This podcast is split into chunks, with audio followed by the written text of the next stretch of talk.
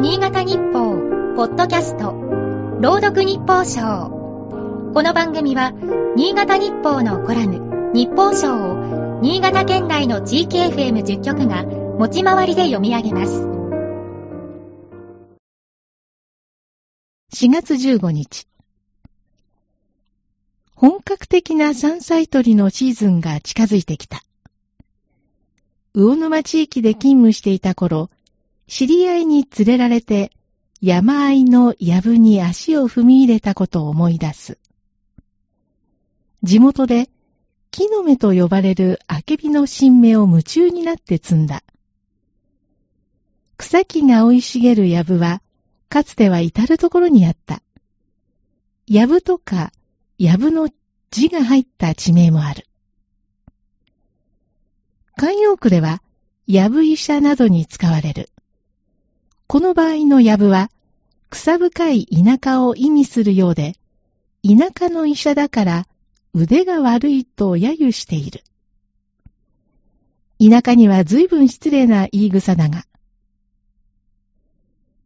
藪から棒とも言う。こちらは見通しの悪い場所を指し、そんなところから棒が突き出てくる様子から突然、出し抜けにといった意味になる。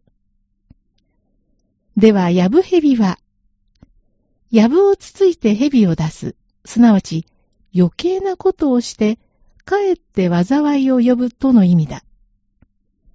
ロシアにとっては、まさしく、ヤブヘビと言えるのではないか。北欧のフィンランドとスウェーデンの首脳が、北大西洋条約機構 NATO 加盟の意欲を示した。ロシアのウクライナ侵攻が招いた事態だ。